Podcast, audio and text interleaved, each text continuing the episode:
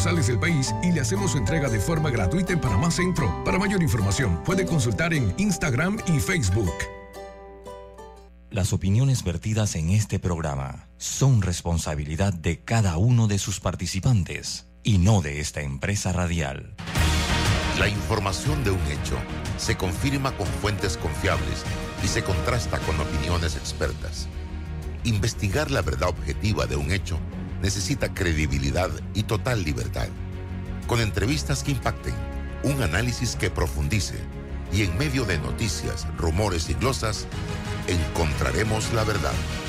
Presentamos a una voz contemple y un hombre que habla sin rodeos con Álvaro Alvarado por Omega Estéreo. Bienvenidos.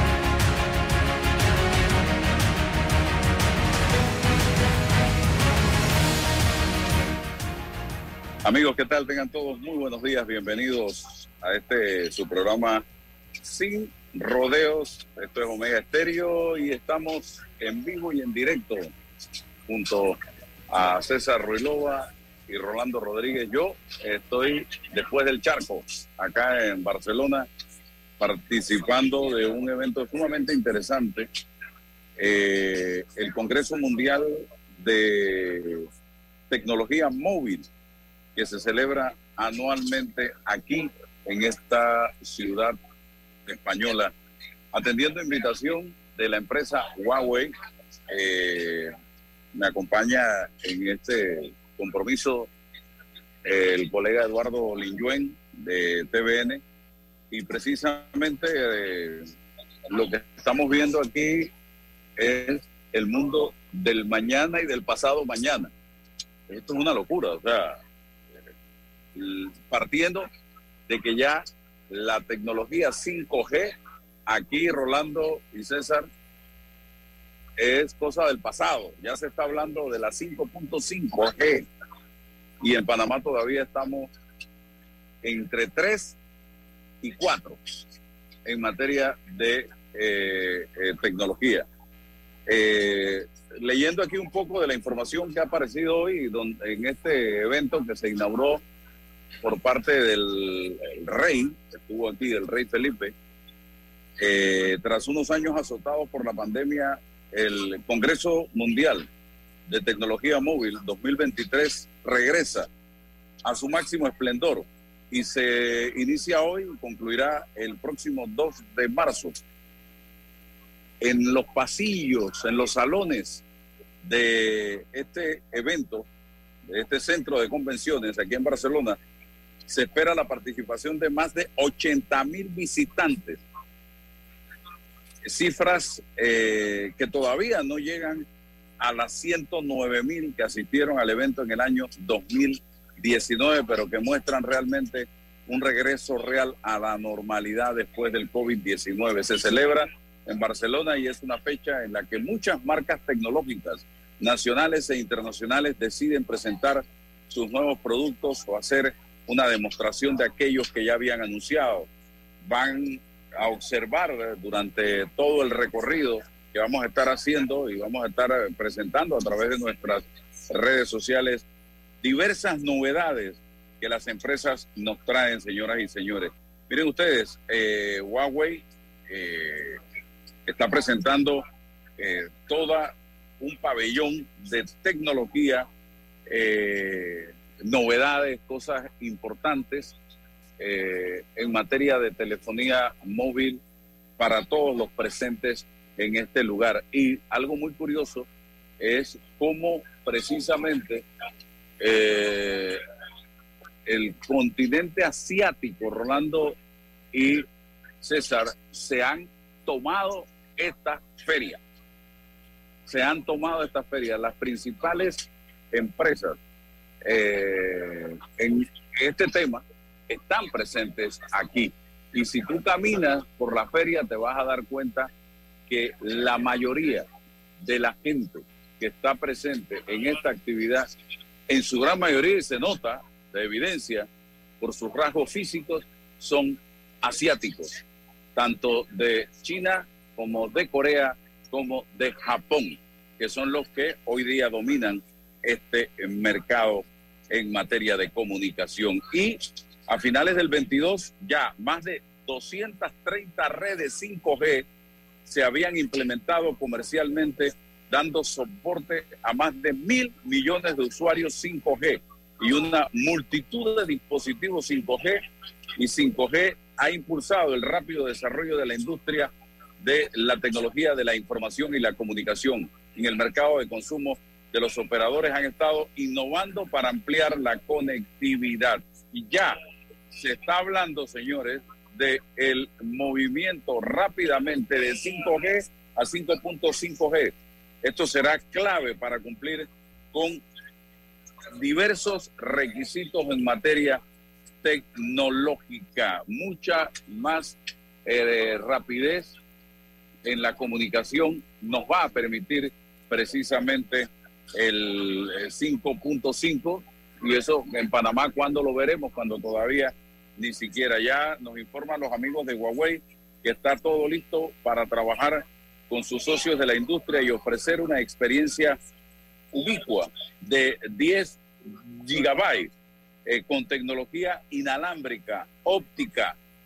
Una cosa espectacular lo que estamos viendo. Mañana nos van a presentar precisamente todas estas innovaciones de hoy y del mañana eh, que vamos a tener la oportunidad nosotros de eh, disfrutar en esta feria, en este congreso y algunas disertaciones también eh, que estamos invitados a ver. Así que quería resumirles un poco esta experiencia que hoy estamos empezando a vivir y de la cual somos testigos y que esperemos los panameños tener estos avances en materia eh, tecnológica prontamente porque hoy la comunicación se mueve alrededor de lo que estamos viendo aquí en nuestro país y el, la presencia, repito, eh, del continente asiático cómo ha ido avanzando este gigante en este tema de la tecnología móvil celular con sus distintas empresas y marcas. Eh, César y Rolando. Bueno, Álvaro, buenos días. Buenos días, Rolando. Buenos días, Roberto. Buenos días a todos los que hoy, lunes 27 de febrero del 2023, nos escuchan.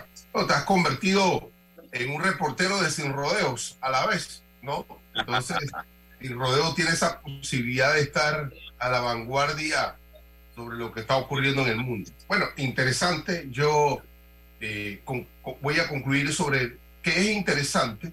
Si es positivo o negativo, siempre el ser humano tendrá la última palabra para poder acomodarse, gestionar esta revolución tecnológica eh, a los tiempos, eh, para que le genere desarrollo integral eh, y no eh, sea contraproducente. Lo digo porque, mira, en tu relato estableciste un, concepto, el concepto de lo ubicuo, o sea, ubicuo estar en varios lugares a la vez y, el desarrollo tecnológico venció el concepto tradicional del tiempo y el espacio. Estamos en varios lugares a la vez, vencemos el concepto del tiempo y eso nos mantiene apurados, nos mantiene acelerados, nos mantiene la necesidad de estar en lo inmediato.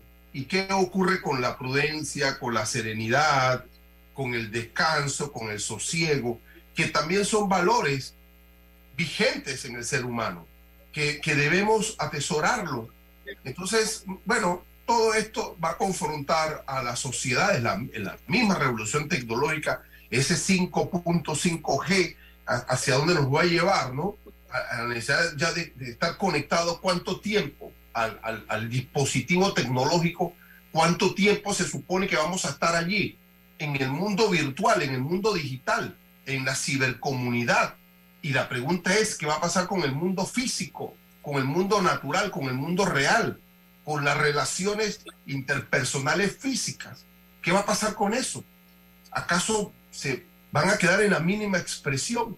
el ser humano no tiene la necesidad emocional de generar ese tipo de vinculaciones. Bueno, todo esto nos pone en perspectiva, Álvaro, sí, bien la revolución tecnológica, bien por lo que está pasando en esta materia, parece que no hay límite alguno, pero la sociedad como destinataria, el ser humano como destinatario de todo esto tiene que tener claro la inteligencia ya no artificial, sino física, natural, de poder gestionarlo y que pueda dominar y controlar él la tecnología y no la tecnología él. Entonces, por en perspectiva esto, ojalá que también exista un Congreso General de Psicología, de Sociología, de, de Economía, para mirar la relación de esta gran revolución tecnológica con el ser humano que es al final del camino el centro de cualquier esfuerzo en materia tecnológica, en materia del desarrollo eh, científico. El hombre siempre tiene que ser el centro de estos esfuerzos, don Álvaro.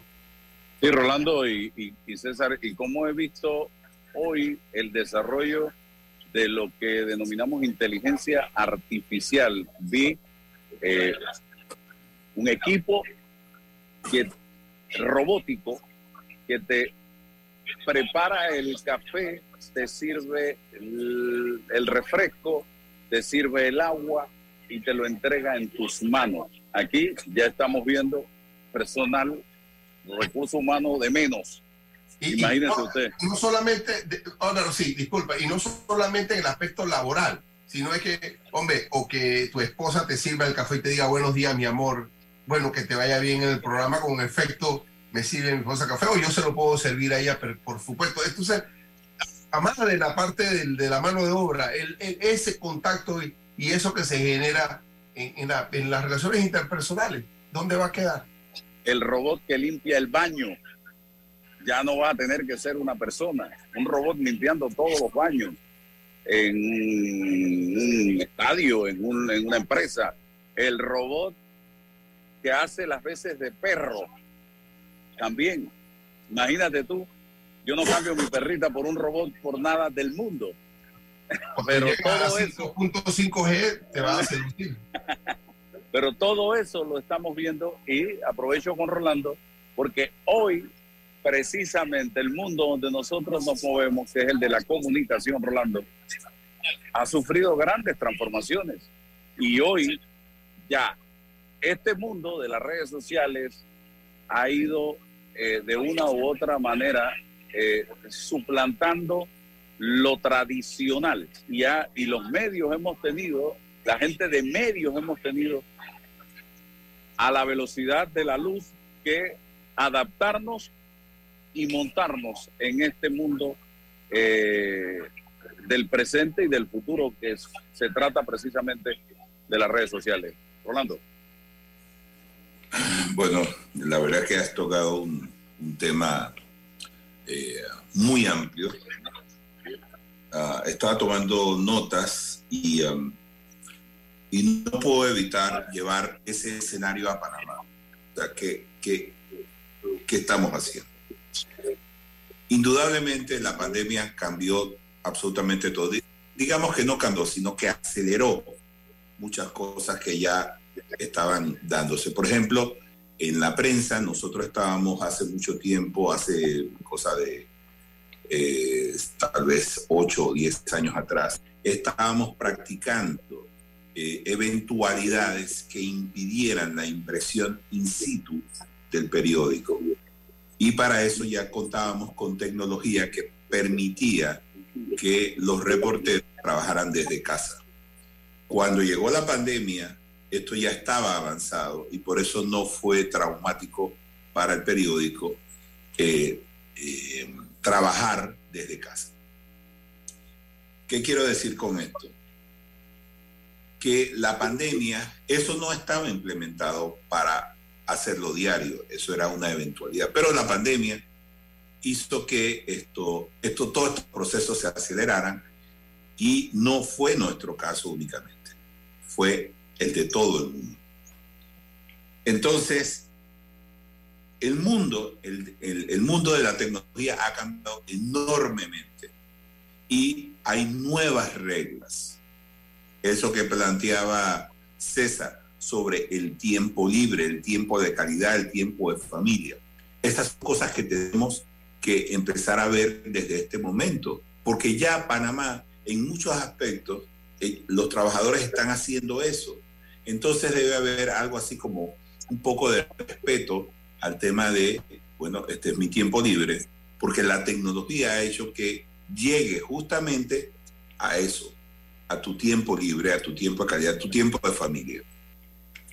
Así que Panamá tiene que cambiar, ir con estas nuevas reglas, pero yo no creo que estemos preparados técnicamente para analizar ese tema en, en una ley, porque hacen falta personas que desarrollen este tipo de cosas. Y yo no creo que los diputados estén plenamente capacitados para hacerlo. Quizás si buscaran asesores en este tipo de cosas, gente que sepa sobre ello, quizás podríamos eh, tener una legislación más acorde con nuestros tiempos. En cuanto al tema de, de la conectividad, fíjate Álvaro que recuerdas cuando se vendió el Intel. ¿Cuál era la venta del, Intel? Es que el Intel se, había quedado atrás respecto a las tecnologías eh, que iban surgiendo en aquel momento.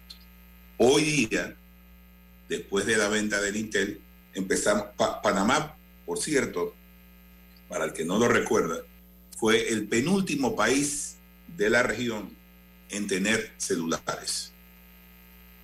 El último fue Haití. Panamá fue el anterior.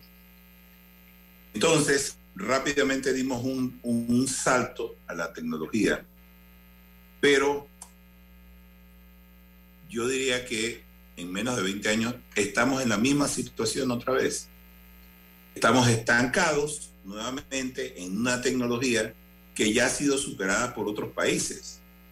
Aquí están pensando entreparse a la 4G a nivel nacional cuando ya otros están pensando en ir a la 5.5.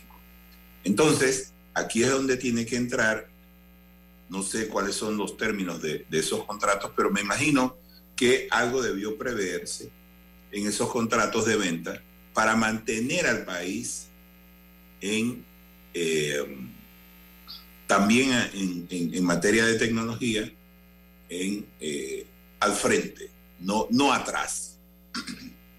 Así que necesitamos tecnología de vanguardia para hacer frente a las necesidades. Porque déjame decirte algo, Álvaro. El, este 5G no solamente sirve para comunicarnos por chat, por teléfono. Esto tiene eh, eh, usos en la medicina, eh, tiene uso en las eh, eh, redes que construyen las empresas para mantenerse comunicados. Es decir, hay toda una cantidad de consecuencias. Fíjate, decías tú, por ejemplo, los medios de comunicación han sufrido. Sí, ahora un medio de comunicación como la prensa, que es impreso, tiene la capacidad para transmitir un en video y en vivo una actividad. Entonces, ¿qué tenemos? Pero para poder hacer eso se necesita eh, unas comunicaciones eh, mucho más ágiles, más rápidas, con mayor ancho de banda. Y eso esto, no lo estamos viendo en Panamá. Tenemos tecnología, como tú lo dices, un poco atrasada y no vemos todavía nada de las 5, cuando ya, te, ya hay a la venta muchos modelos de las 5G. Entonces, todo está cambiando. Todo, todo. el, tema de la informática, la tecnología está cambiando. Y lo que me preocupa, Álvaro, es que nosotros estamos preparando estudiantes profesionales con, en, en, términos tecnológicos, en términos de avance, con dos o tres siglos de atraso. Nosotros cuando empezamos, yo recuerdo que tenía un profesor llamado Indalecio Rodríguez, él nos decía, dentro de unos años va a ser posible trabajar desde casa. Yo eh, pensaba, eso no puede ser, o sea, nos faltan, fíjate lo rápido que ha llegado. Entonces nosotros no estamos formando profesionales en ese ramo que es tan importante. Aquí esto, necesitamos más gente formada en tecnología, en informática, en, redes, y no los tenemos, o sea, el mercado no los está, no, no tenemos eso para ofrecer al mercado. Entonces yo creo que conjuntamente con el desarrollo que se vive en otros países y que eventualmente llegue a Panamá, nosotros únicamente vamos a ser meros usuarios. O sea, esa soberanía alimentaria de la que se habla, bueno, la soberanía en tecnología no la vamos a tener. Vamos a ser dependientes nuevamente de, de, otras, de otros países. Me alegro que estés allá, porque así tú puedes dimensionar lo atrasado que estamos nosotros en este tipo de cosas. Y es bueno que se sepa porque nosotros creemos que estamos viviendo en el paraíso, cuando esto es un país que como van las cosas, va a quedarse en el tercer mundo por más rascacielos que tengamos. Ese es el tema con, con la tecnología. Es preocupante que no tengamos profesionales de ese ramo. Dime una cosa, Álvaro. ¿Tú crees que si aquí quiere establecerse, porque geográficamente es muy beneficioso, una, una ensambladora de celulares, una eh, compañía de forma, ¿tú crees que va a tener los ingenieros preparados para eso? No los va a tener. No los va a tener. Entonces, esto produce que muchas compañías dejen de invertir en Panamá quitándonos la oportunidad de generar nuevos empleos. Pero esto, ¿a qué se lo debemos? A la falta de una buena educación, de una buena preparación académica en nuestras escuelas y universidades. Yo quiero dejar este tema ahí porque esto es muy extenso y las consecuencias son eh, infinitas con este tema. Falta de visión, evidentemente. Eh, vivimos en un país que pudiera, si existiese visión, planificación y voluntad para hacer las cosas, eh, dar un salto cualitativo y cuantitativo. Pero hoy, señores, en los temas criollos no estamos haciendo absolutamente nada. En los temas locales, palabra muy utilizada por el señor Cristiano Adame, porque dice que la política es local. Bueno, nosotros localmente no estamos haciendo absolutamente nada para dar ese paso cualitativo y ese paso cuantitativo. Nada más te cuento.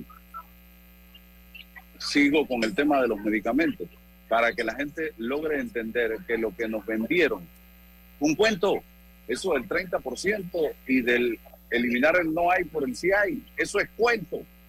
Acá ayer nada más, en una salida que di, me dio por entrar a una farmacia y fui a comprar Nexium para tener allí, no porque lo consuma diariamente, es para tener allí. Porque en Panamá cuesta cerca de 70 dólares la caja de 28 comprimidos, 40 miligramos. Bueno, ese mismo Nexium, esa misma caja, acá me costó 23 dólares. Puedo comprar tres cajas acá y en Panamá compro una caja de Nexium.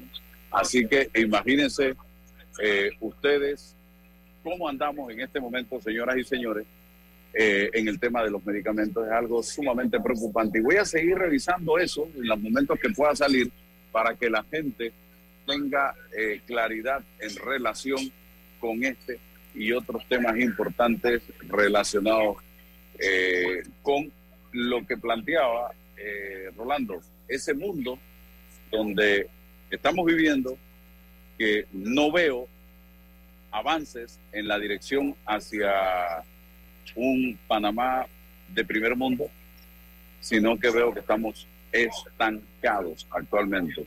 Así que eh, yo sigo acá, eh, quería plantear el tema de un poquito de política, voy a tener por acá un invitado, pero un poquito de política. ¿Cómo ven ustedes lo que está pasando en el PRD en el día de, en esta semana? Se van a ver, ayer confirmó ya lo que había anunciado César Pedro Miguel en el programa el viernes.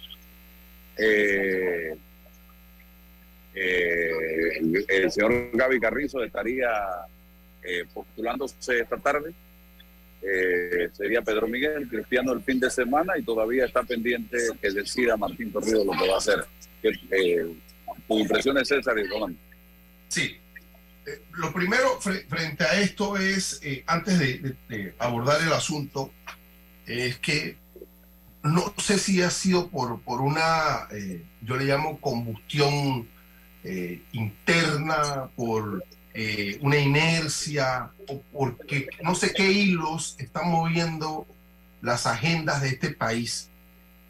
Estamos renunciando tácitamente a poder avanzar o por lo menos presionar con el gobierno de turno la agenda o las agendas en materia de desarrollo social, económico y político. Es decir, no escucho, no, no hay ponderación sobre las cosas que este gobierno está haciendo, está dejando de hacer, porque hemos renunciado ya a ese espacio.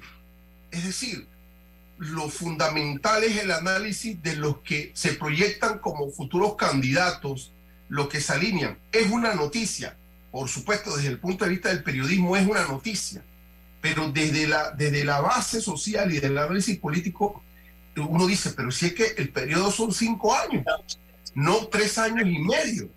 Entonces, ¿quién dijo que tenemos que darle la espalda a, a, seguir analizando los problemas reales y, los proyectos, o sea, el señor Cortizo dice, este es el Cabildo 127, 128, 130, no lo sé cuántos son. Y, qué es lo que se hace allí, y cuál es el impacto de política pública que se hace allí, y qué se deja de hacer, y qué no, y bueno, eso no existe en el debate de, la, de, de lo que corresponde. Entonces, bueno, nos adelantamos, estamos adelantando un año y cinco meses, fíjate. Entonces, bueno, porque hay una ley electoral que lo permite y tal cual, pero eso tenemos que revisarlo. Y, tiene que ver con la, idea de, cada uno, ¿no? terminemos los proyectos, dejemos los, los, pendientes para que el próximo llegue, pero más o menos ya ahí materializado. Ejemplo, eh, bueno, fui al estadio llamado Mariano, eh, eh, sí, Mariano Rivera y corté la cinta. Ese estadio se va, se va a construir. si, el, si el de Chitre no se ha construido, no, no se termina si el de aquí, el de, Guatemala no se no, no se termina de esto, si Colón no tiene, entonces corremos avanzando a pasos rápidos y, dejamos de hacer cosas. Entonces, bueno, ¿qué veo? Es, un, es una posibilidad que tienen las organizaciones políticas a nivel interno. Eso debe activar el concepto de democracia, que la gente tenga libertad, esa membresía tenga libertad para poder participar, que el la coyuntura de un candidato oficialista que está en el poder no imponga esa lógica desde, el, desde ese poder político que tiene en contra de las oportunidades que tienen los otros candidatos. Ese, allí el talante nos lo va a demostrar esa organización, si verdaderamente practica la democracia, si, es, si ahí existen hombres democráticos, si hay reglas claras, porque es un micro laboratorio lo que ocurre en esa dinámica de los partidos políticos si se impone la regla del clientelismo, la regla de que yo soy el que establezco quién está en un puesto y quién no, y voy a imponer una, una candidatura, es obvio que eso no lo van a replicar en el proceso general. Pero mi mensaje, don Álvaro, sin, sin evitar ese debate, ojo que es peligroso, renunciar al proceso de gestión pública constitucional de cinco años y súmala a esto los dos años perdidos de pandemia. Es decir, este, este, gobierno va, va, a gobernar un año y cinco meses. Entonces, eh, no nos podemos dar el lujo, porque en política no es como en tecnología, son procesos que tenemos que ir madurando, analizando en, en materia de la gestión de las obras públicas. ¿Qué impacto? ¿Qué impacto tiene en la sociedad? ¿Cómo la sociedad destinataria de estos esfuerzos políticos lo asume o no? qué participación tiene. Y eso es un proceso más largo.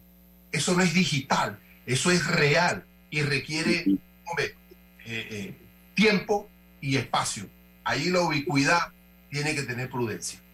No, y Rolando, yo eh, coincido con César en que hemos precisamente dejado de lado la administración del país, le metimos un frenazo y estamos ahora simple y sencillamente enfrascados en lo que va a pasar dentro de año y no sé cuántos meses en las elecciones del 2024. Y el país entonces a la deriva. Yo, yo te tengo que decir sobre eso es que eh, el hecho de que digamos que el tema de las elecciones se haya adelantado quizás refleje el grado de frustración que tiene la gente para eh, eh, en, temas muy importantes. Y entonces están deseando que se produzcan ya las elecciones porque quieren un cambio. Un cambio real, un, cambio que catapulte al país donde debe estar. Y aprovecho esta ocasión, esta oportunidad, porque yo creo que lo que se está jugando aquí es muy importante. En el PRD se van a celebrar primarias, igual que en el resto de los partidos políticos que tienen eh, como regla eh, llevar a sus candidatos a primarias. En teoría, en teoría, el tema de eh, las primarias debería ser elegir al mejor candidato. Yo quisiera saber cuáles son los criterios para elegir a, a los mejores candidatos. Yo creo que a nivel interno, cada partido debe abordar la forma en que el partido y el candidato va a encarar problemas tan importantes como la caja de seguro social, la recuperación económica, el empleo, etc. Yo no veo esos debates en los partidos políticos. No los veo. Siempre es el clientelismo el que vence dentro de los partidos. Pero abordar los problemas, mira Álvaro, si esos no se abordan en primarias, difícilmente le va a ir bien a un candidato en debates presidenciales frente a eh, las elecciones de mayo. No va a tener oportunidad porque nosotros conocemos los diagnósticos, conocemos más o menos lo que hay que hacer, pero se necesita es la voluntad para hacerlo. Yo quiero saber, candidato Rolando, yo tengo otra percepción de lo que tú estás planteando. ¿Le interesa al pueblo el debate? ¿Le interesa al pueblo la solución de los problemas? ¿Le interesa que le metan plata en el bolsillo? bueno, es que hay las dos cosas. Hay mucha gente que está pensando en que le metan plata en el bolsillo. Eso es indudable. ¿Por qué? Porque los políticos han conducido a los votantes a eso. Frustrados ya de que no cumplen, ahora dicen, bueno, usted no cumple ninguna promesa, así que yo le voy a vender mi voto. Así por lo menos mis votos de para algo. Y no solamente lo pierdo en, dándole a usted la oportunidad de hacer algo y no hace nada. Y bueno, pero lo otro es que ese mismo pueblo necesita medicinas, que ese mismo pueblo necesita ver qué se va a hacer con la caja de seguro social necesita empleo, necesita seguridad. Si tú no eres capaz de ver esas necesidades como ciudadano, entonces no hay nada que discutir. Simplemente acepta el televisor que, te va a dar o, el zinc o, pero Rolando, pero ¿cómo le pides a una población que, que se dice frustrada? Tú dices, hay frustración. Y, y que renuncie tácitamente a pedirle a este gobierno, al que está gobernando, que resuelva esos problemas porque, porque no entiendo por qué renuncias a eso si estás frustrado y, le pides a los que van a venir que lo hagan. por, lo que te decía, César, porque han oído tantas promesas que no se han cumplido. Que ya están hartos. Ya, ya dicen, no te creo absolutamente nada. Ese es un problema. ¿Y las que vienen de qué talante son? ¿En qué envase llegan? ¿En 5.5G? Peligrosos. Dame, dame un, momento que tengo aquí a don Joaquín Saldaña. Él es el director de marketing de Huawei Latinoamérica. Y este señor que está aquí sí sabe de 5G. Eh, y me gustaría que nos, nos diga un poquito, nos hable un poquito de qué es el 5G realmente. Hola, ¿cómo están? Bueno, buenos días, ¿no? En Panamá. Sí. Pues mira, eh, platicarte de 5G es algo que muchos vemos o pensamos que es el futuro de las comunicaciones. Y hoy aquí en Barcelona tú estás presenciando que es el presente, es la realidad que ya tenemos encima de esta infraestructura. De y pronto el pasado. Yo creo que todavía nos quedan varios años de pensar en 5G porque estamos como región empezando el despliegue de 5G y tenemos que llevarlo a un estado de madurez. Efectivamente, como dices, ya podemos pensar en 6G.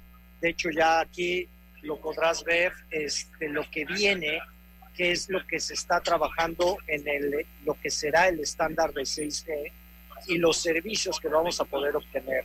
Pero nuestra realidad todavía es que tenemos en 5G una plataforma tecnológica que nos va a permitir acelerar el desarrollo digital de la región por los próximos años. ¿Qué vamos a lograr con esa eh, quinta generación? Mira, lo más importante son aumentar los servicios digitales que aceleren la transformación digital. No pensar que vamos a construir una red de quinta generación por la tecnología o por la infraestructura. Eso no es lo relevante. Lo relevante son los servicios que vamos a poder tener como usuarios, ciudadano común, pero más importante, las industrias basados en esta tecnología y acelerar la transformación digital. Acordémonos que estamos en el proceso de transformación digital para llegar a lo que hablamos de economía digital desde hace varios años. Y ese es lo que necesita la plataforma tecnológica como 5G para lograrse. Hablaba el colega Rolando Rodríguez de la importancia del 5G en la medicina, de la importancia del 5G precisamente en la empresa, en la industria, en la educación. Es que es algo totalmente transversal. Todas las verticales se van a ver beneficiadas de contar con una infraestructura que les permita habilitar nuevos servicios que mejoren cada una de las verticales. Educación se está transformando. Ahorita hablamos de inteligencia artificial, ChatGPT, que es el buzzword que todos tenemos encima de cómo la inteligencia artificial está afectando la manera de estudiar, de adquirir conocimiento. Y eso requiere de una infraestructura digital que lo habilite. Ok, nuestros países de América Latina, ¿qué falta para que logremos ya pasar la página del 4G? Todavía en muchos de nuestros países estamos en el 3G. Mira, son transiciones, son evoluciones lo que vamos a vivir y lo que estamos viviendo ningún cambio tecnológico en las diferentes tecnologías ha sido de un día para otro. Ha habido convivencia de 2G con 3G, de 3G con 4G, y en nuestros países seguramente todavía existe 2G y estamos viviendo 4G, porque hay una convivencia de todas las tecnologías. Y lo que va sucediendo que es conforme se vaya madurando el ecosistema digital, hay más usuarios que van a acceder a 5G. Lo que está sucediendo a nivel mundial es que ya no son ahora las personas las únicas que utilizan 5G. Ahora son las industrias, y hablábamos de salud, de educación, pero absolutamente todas las industrias, puertos, se convierten en usuarios digitales y van mediante la red 5G a acelerar esa transición. Entonces se va a convertir en un círculo virtuoso. Existe la infraestructura, va a aumentar la demanda, va a haber más demanda y se va a crear ese círculo virtuoso. Joaquín, algo que le comentaba a César y a Rolando, que me ha llamado poderosamente la atención, es cómo poco a poco, yo no diría que poco a poco, yo diría que rápidamente Asia llámese China, Japón, Corea, han entrado a tomarse precisamente el mundo de la comunicación. Sí, ahí han usado de unas políticas públicas que han acelerado el despliegue de infraestructura y han tomado esa ventaja y han acelerado esa transición. Son ejemplos con diferente tipo de política, porque no podemos comparar Corea con China o con Japón, cada una de diferente manera, pero han tenido políticas claras de incentivar la infraestructura. Y eso ha desarrollado y acelerado la transformación digital que están surgiendo. Vemos los tipos de servicios que hay en esos países sí están mucho más adelantados de lo que tenemos acá. Pero son resultado de políticas muy agresivas a nivel país para acelerar esa transición. El, el, el papel de Huawei en toda esta revolución tecnológica. Mira, aquí estamos con 9.000 metros cuadrados de exhibición de Huawei, que es lo que eh, donde estamos ahorita. Y yo creo que lo que mostramos es con productos tangibles, con soluciones ya probadas, el fruto de la investigación y desarrollo de muchos años. Somos la empresa que más invierte en investigación y desarrollo y aquí lo estamos reflejando en fibra, en comunicación móvil, en 5G, en 5.5G. Aquí hay un boot de lo que viene, que es 6G, que es producto de esta investigación y desarrollo tan agresiva que tenemos que Es que mientras Joaquín y yo estamos aquí, Rolando y César están en Panamá, en Huawei, allá en China, hay miles de personas pensando en el pasado mañana. No ni siquiera en el mañana, ya están pensando y trabajando en el pasado mañana. Ahora, recordemos que así es la evolución tecnológica. Si cuando empezó el despliegue de 4G, seguramente ya había gente que estaba pensando en 5G. Y la tecnología tiene sus procesos de maduración. Ahorita ya 5G está llegando a ser un estándar muy maduro, donde lo que se requiere en todos los países es acelerar el despliegue para realmente tener los frutos de ello. 5G está en los pasos preliminares de decir, vamos avanzando, se va a generar el estándar, pero se tiene que trabajar en ello desde ahorita. No podemos esperar a que caiga y madure y cuando no funcione 5G, ¿qué hacer? No, estos son procesos que llevan muchos años de desarrollo. Una pregunta indiscreta ya para terminar. ¿Qué pasa en Panamá? ¿Qué falta en Panamá para llegar a, esa, a ese nivel, a ese quinto escalón? Mira, yo creo que puedes ampliar la pregunta ¿qué nos falta en Latinoamérica? Ah, okay. ¿no? o sea, y mucho es tal vez políticas públicas que faciliten la implementación. Vivimos en países, no quiero entrar a detalle específico, donde crear infraestructura es complicado. Tender un kilómetro de fibra óptica y pasar de un municipio a otro es complicado, porque es lo que vivimos. No hay tanto eh, espectro disponible o puede ser caro. Creo que hay que trabajar mucho en esas políticas que fomenten la inversión para que se cree ese círculo vicioso. Y muchas veces decimos, ¿y para qué quiero 5G? Para los servicios que no tenemos ahorita. Son los que van a acelerar el desarrollo económico. Y eso es lo que hay que tener en mente. Lo que va a lograr impactar en la vida la tecnología de 5G. Lo que va a hacer es un habilitador. Si no tenemos ese habilitador, no se puede dar ese paso. Muy bien. Muchas gracias. Hombre, muchas gracias. Ah, aquí te va a preguntar Rolando algo. Joaquín. Rolando, me sirves de intérprete Sí. para que no lo oiga. Me, me- me gustaría preguntarte, eh, el desarrollo de tecnología, estamos en la 5G, pero indudablemente en algún momento iremos llegando a las 6, a las 7, a las 8.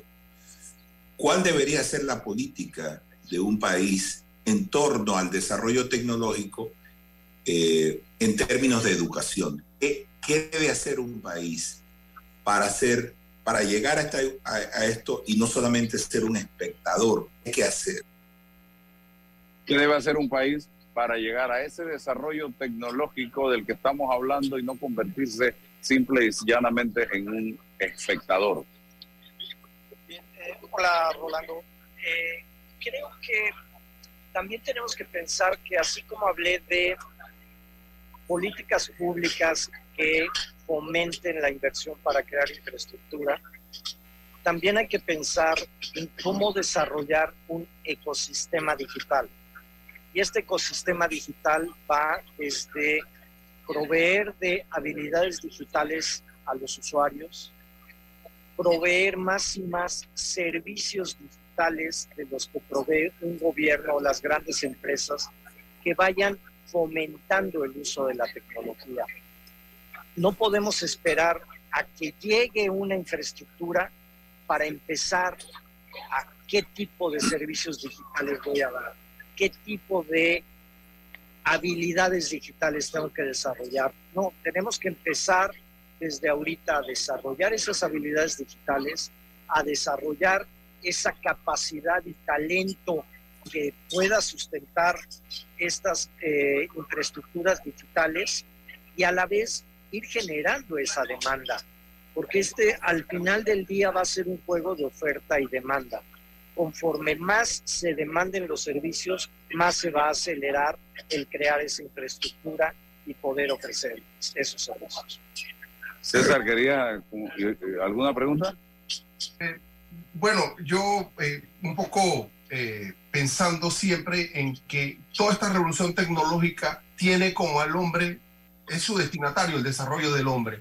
Y en materia del desarrollo científico se habla de bioética, ¿no? la ética siempre allí eh, eh, ajustando el desarrollo científico. En materia tecnológica, ¿qué relación tiene esa ética con la tecnología? ¿Cómo hacer?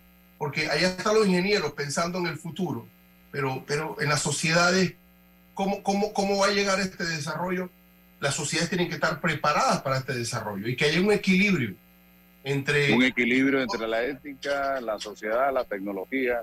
¿Cómo lograrlo en estos momentos de tanto avance?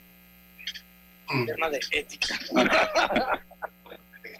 Lo bueno es que yo soy ingeniero y nada más vemos el tema de Así pero es. todo un y tema. abogado y filósofo. Y filósofo. Es, todo un tema y déjame aderezarlo con la parte de seguridad digital, que va muy de la mano con esto. Evidentemente, nosotros pensamos en tecnologías que cumplan con todos los estándares de seguridad, proveer todas las herramientas para que se haga de forma ética, asequible, eh, de la mejor forma. Hay una capa muy importante que es el uso que se le da a la tecnología. Y ese es un tema que va más allá de la infraestructura, pero definitivamente hay que pensar que la infraestructura debe de contar con todos los estándares de seguridad, con todas las facilidades que permitan administrar de forma segura y controlable el meterme a un tema más allá a nivel usuario, mejor me río igual que tú, César. Sí, para un próximo congreso, que ahí sí voy a ir yo. para un próximo congreso, que el, el de ética y tecnología. más gente de la que estamos aquí. El, de ética, y tecnología. Pero definitivamente hay que admitir que esto va avanzando y, con, y va a ser, vamos a tener que cambiarle la llanta con el carro andando. Entonces, más vale que vayamos pensando en eso y un tema muy importante, que se trabaje en eso a nivel educativo desde lo más temprano posible. No podemos pensar que va a haber ciudadanos digitales sin que sepan las consecuencias y responsabilidades desde edades tempranas. Cierro porque me gustó mucho parte de la intervención ayer de George Gilder, un experto en materia de futuro en tecnología y el impacto que esto tiene en nuestras vidas. Y él hablaba de eh, esta situación que se ha producido innecesaria entre Estados Unidos y Huawei. Esos son temas, yo diría que políticos, no técnicos. Estamos en un foro. Y él es un, y, siendo él un, un hombre norteamericano. Claro, mira, para contestar eso yo te diría, somos una empresa que damos mucho al desarrollo de la tecnología y apostamos mucho al establecimiento de desarrollo de estándares. Contribuimos mucho a esos estándares y nos preocupamos por cumplir con ellos. Temas geopolíticos van más allá de... Claro, puede ser un tema totalmente tecnológico, pero nosotros seguimos avanzando en el desarrollo tecnológico, siempre cumpliendo con los estándares. No, y se nota. Y estándares que no hacemos nosotros, que hace la industria. Gracias. Gracias a ustedes, gracias por la invitación. Bien, interesante esta plática con un especialista en la materia. Eh, vamos al cambio comercial. Los dejo a ustedes allá en Panamá y analizando otros. ¿Quieres quedar a la altura con tu familia, tus amigos, tu pareja, tu esposo, tus hijos? Prueba 1820, un café 100% de altura. Yo me dedico a llevar turistas a diferentes lugares en el interior y sé lo importante que es tener buenos caminos. Por eso me entusiasma saber que la ampliación de la vía tendrá ocho carriles y nos va a permitir viajar en menos tiempo para entrar y salir de la ciudad. Ya falta menos. La ampliación del tramo entre el Puente de las Américas y Arraiján sigue avanzando y al terminar estará mejorando la calidad de vida de cientos de miles de panameños. Ministerio de Obras Públicas, Gobierno Nacional. Agua pura de nuestra tierra, riqueza inmensa de vida y salud. Si gastas agua de más, se la quitas a los demás. Al bañarte, cierra la llave mientras te enjabonas. Ahorrarás en tu consumo y alcanzará para todos. Gobierno Nacional, idam.gov.pa. Somos agua. Trabajando cada día más para llegar a todo Panamá. En Hutchinson Ports, PPC, hoy y siempre estaremos orgullosos de ser parte del país que une al mundo y nos esforzamos porque con nuestro trabajo el nombre de Panamá llegue cada día más alto. Felicidades Panamá.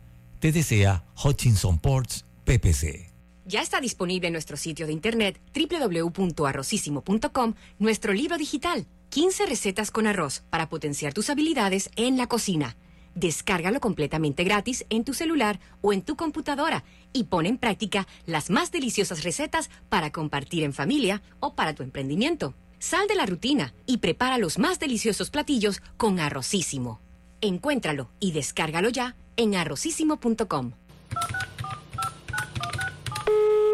Aló, ¿me habla de Hopsa? Sí, yo lo que necesito es un techo, pero bien económico. El combustible está alto, todo está subiendo. Deme alguna alternativa. No se preocupe, señor Pérez. Nosotros somos los fabricantes de Super Sim.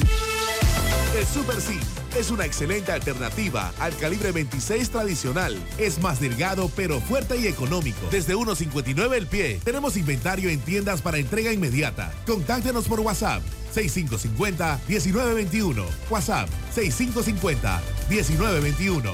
Muchas gracias, Hopsa. El Super Sim sí resuelve. Y comprando por WhatsApp, lo hago desde mi casa sin tener que moverme. Hopsa, para trabajos bien hechos. Desde la firma del contrato en 1997, Minera Panamá ha invertido 10 mil millones de dólares, generando más de 40 mil empleos directos e indirectos. Contribuimos en el desarrollo de 22 comunidades. Aportamos a la economía 900 millones de dólares en compras anuales, pagando más de 100 millones al Seguro Social y aportando el 5% del PIB. Todo esto implementando altísimos estándares ambientales. Mantenemos los empleos y seguimos moviendo la economía, mientras esperamos que el gobierno firme el nuevo contrato que fue negociado hace un año sin más cambios ni presiones. Pese a esta incertidumbre, nosotros cumplimos con hechos concretos, generando miles de empleos y crecimiento para todos los panameños. Buenos días, amor. Soñé que era el informante adecuado. ¿Informante de qué? ¿De la CIA? Muy graciosa. Pero en el sueño yo tenía mi batería, así que estaba clarito. ¿Batería? Que en el sueño entraba a la página censospanama.pa y me leí el cuestionario censal. Ajá, ¿y eso de qué te ayudó? Bueno, mi amor, que es más fácil si desde antes ya sabes que te van a preguntar. Hasta el 4 de marzo, ábrele la puerta a los censos de población y vivienda de cada 2020. Panamá, cuenta contigo. Para que la veas graduarse, respeta los límites de velocidad. Para que la veas casarse, no tomes bebidas alcohólicas si vas a conducir. Para que conozcas a tus nietos, no chates mientras manejas. Respeta las normas de tránsito. Este es un mensaje de la Alianza Estratégica en Seguridad Vial y la Autoridad del Tránsito y Transporte Terrestre. Unidos lo hacemos. El verano ya está por llegar y con ello se llegan los planeados paseos en familia.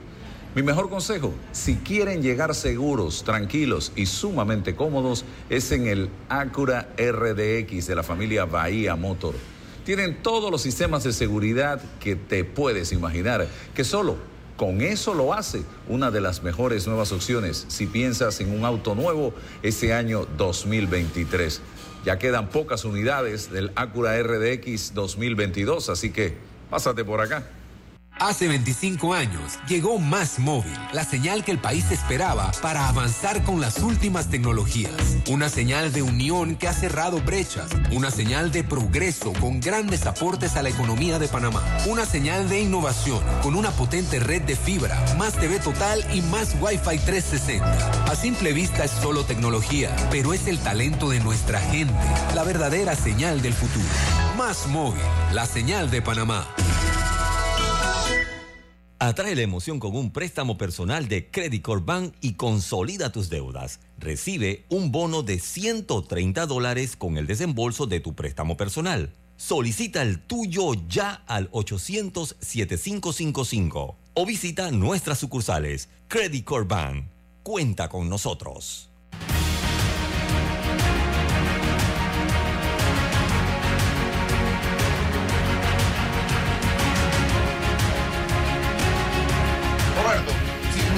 Vamos, a estar de vuelta y, y en los últimos minutos miramos este tema para, para seguir abordándolo en función, eh, eh, Rolando, de lo que hablábamos con Álvaro. Esta revolución tecnológica conlleva la revolución en la comunicación. Esta revolución en la comunicación ha, ha generado ecosistemas digitales y esos ecosistemas digitales, redes sociales, etcétera, etcétera, están llevando al hombre del siglo XXI a expandir su individualismo, a eh, cambiar el concepto de comunidad por una, por una cibercomunidad, una comunidad digital, el concepto del otro como un concepto del otro digital, al que tú eh, atiendes o desatiendes en función de tus intereses. El, el asunto del concepto de la felicidad. Eres feliz cuando otros ponen un ganchito, un like, un tagueo, lo como se llame. Entonces va variando esos, esas, esos valores que han sido tradicionales. Es más, e- entiende el hombre en comunidad, le interesa el, el ataque a la corrupción, vencimiento a la corrupción, el, el civismo. Eso parece que está quedando aniquilado con esto. Y por eso que yo hablo de la ética, Rolando, porque lo que no podemos un grupo de la sociedad estar abanderando valores que parece que ya no existen. ¿Y cómo le pedimos a esta generación que atienda esos valores si ya no existen o están en la mínima expresión? Ese es el, divorcio el que, el que me preocupa. Entonces, y si seguimos, y, si, y por supuesto va a seguir la revolución tecnológica de la comunicación, y no atendemos a, lo- a los valores de la, de la sociedad, a lo social, al, al mundo físico, entonces el, el abismo va a ser mayor y el descalabro va a ser mayor. Termino con esto. Una sociedad con 5G o con 6G o con la que tú quieras, pero divorciada de valores reales y zombies, convertidas en zombies detrás del el adelanto tecnológico, sin nada más que eso. Bueno, yo, yo tendría que decirte, César, que sin duda la tecnología ha acelerado este proceso, pero ese individualismo del que hablas ya se veía desde hace mucho tiempo, por lo menos aquí en Panamá. Eh, aquí en Panamá, si por ejemplo eh, se desborda un río en Juan Díaz, los que van a salir a protestar no van a ser la gente de Paitilla o la gente de Brisas del Golf, no, va a ser la gente afectada. Y en este sentido, la gente afectada, como tú dices, por ejemplo, es la que va a salir. Oye, ¿y por qué nosotros no tenemos tecnología 3G? Si todo el mundo lo tiene, eh, 4G o 5G. ¿Por qué todo? Entonces van a venir los cuestionamientos. Pero es ese individualismo del que tú hablas, que nos lleva hacia allá, queda contrarrestado con la convivencia social que podemos tener como familia. Es decir, nosotros podemos vivir en un mundo digitalizado para trabajar y cumplir algunas necesidades. Pero como sociedad, si queremos mantenernos eh, eh, unidos o, o- o tener una identidad, indudablemente tenemos que llevar esos valores en la familia. Cena con la familia, Rolando. Anda, invita a la familia a cenar. Todo el mundo lleva su celular y están en la mesa cenando, pero no están allí hablo que eh, esto está llevando, y, y, ojo, que mi intención no es decirle no a la revolución tecnológica, para nada, al contrario, es que tiene que avanzar, pero de la mano, junto, tiene que estar la preparación del hombre, de la sociedad, de la comunidad, que pueda gestionarlo para su desarrollo. Que ahí es, donde, es que ahí es donde tú pones las reglas. Ok, señores, vamos a ir a comer. Vamos a estar una hora. Teléfono fuera. Ya. Es decir, el mundo no se va a acabar. Vas a perder las elecciones familiares, vas a perder votos ahí con los hijos. Posiblemente, posiblemente. Pero a la larga, y hay otra cosa más, eh, César, y es que la historia se repite en espiral. Quizás ahora se, sea lo máximo tener un celular, pero va a llegar el momento en que la gente va a decir, ¿sabes qué? Yo necesito más contacto físico con la gente. Ojalá, ojalá, ojalá que sí. Bueno, don Roberto, después de pasar por la, el mundo tecnológico desde Barcelona, tenemos un corresponsal en Barcelona. Estos son los lujos que sin rodeo se da, ¿no? Así que vamos a seguir eh, esperando las noticias de don Álvaro de lo que vaya ocurriendo allá, Rolando. Gracias. Nos vemos mañana y contigo el lunes. Sí, feliz semana a todos. Hasta luego. La información de un hecho se confirma con fuentes confiables y se contrasta con opiniones expertas. Investigar la verdad objetiva de un hecho necesita credibilidad y total libertad. Con entrevistas que impacten, un análisis que profundice y en medio de noticias, rumores y glosas, encontraremos la verdad. Presentamos a una voz contemple y un hombre que habla sin rodeos con Álvaro Alvarado por Omega Estéreo. Gracias por su sintonía. ¿La casa o el apartamento de tus sueños? Te lo cumplimos. Préstamos hipotecarios de hasta 300 mil dólares, con plazos de hasta 30 años y tasas de interés desde 4.75%. Contáctanos 513-1262. Caja de Seguro Social. Aquí, ahora, siempre. ¿El hongo se ha convertido en tu mejor compañía? ¿Por qué no te cambias a una buena? Hongosil, lo más efectivo para hongos en pies y manos. Cuando sientas mal olor y picazón, Hongosil ungüento es la solución. Para hongos rebeldes, aplicar Hongosil solución dos veces al día. Cambia el hongo por Hongosil. De venta en todas las farmacias del país.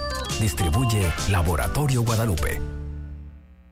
Hoy sonrío porque mañana tendré más tiempo para mí. Tendremos más tiempo para el desayuno. Pasaremos más tiempo juntos.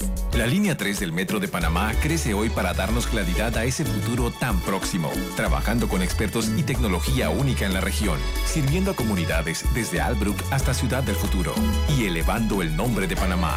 Sonríe, tienes la claridad de ver el futuro cada vez más cerca. Metro de Panamá, elevando tu tren de vida. Panamá sigue creciendo. Todos hablan del verano como ir a la playa o subir senderos. Hablemos del verano del que nadie habla. Un verano para quedarse en casa, birrear tu juego favorito desde la PC o quedarte pereceando y tirarte a ver series.